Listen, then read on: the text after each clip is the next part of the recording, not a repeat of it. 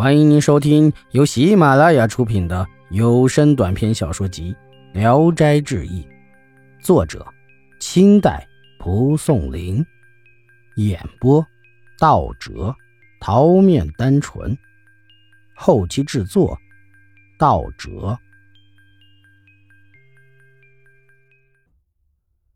雷公，安徽亳州人王从简，他的母亲坐在屋里。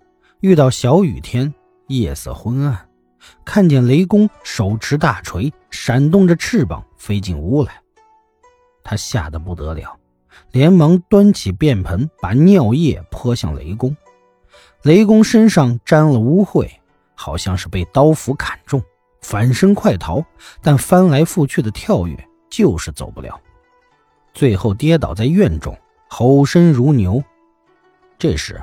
天上的乌云慢慢低下来，渐渐和屋檐齐平。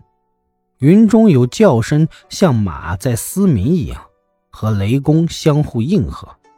一会儿，大雨猛然倾泻下来，雷公身上的脏东西全被冲洗干净，这才打了个霹雳，升空而去。紫铜令，进士常大忠。是山西太原人，在京城候选官职。抽签的前一夜，梦见紫铜帝君持名帖前来拜见。第二天抽签一看，得紫铜县令一职。常大忠很感奇怪。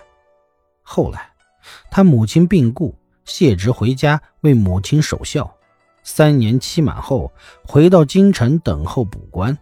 夜里又做了个同样的梦，暗想。难道又去梓潼任职吗？不久，公文下来，果然不错。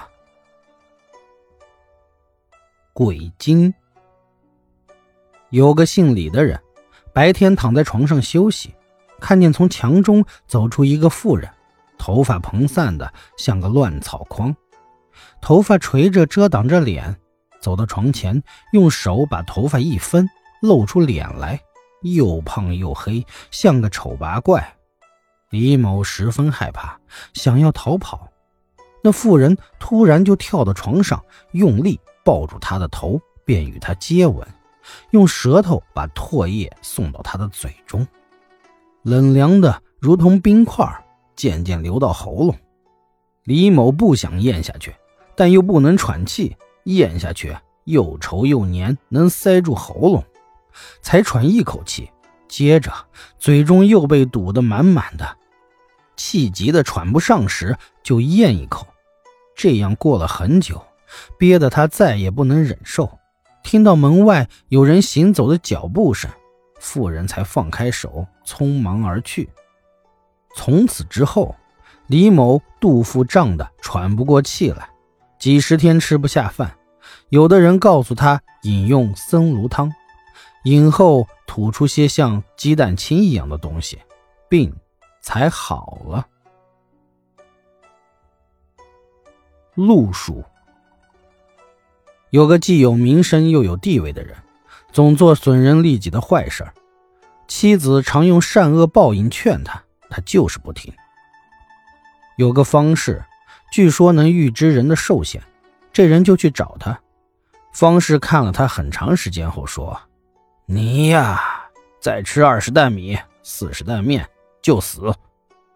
回来跟妻子说了，算一算，一个人一年最多吃两担面，那么我还能活二十年呢。即使做了坏事，看样子二十年内也死不了。于是仍然像以前那么坏。过了一年，忽然得了消渴疾，饭量大增，而且一会儿就饿。一天一夜吃几十顿，还要吃，不到一年就死了。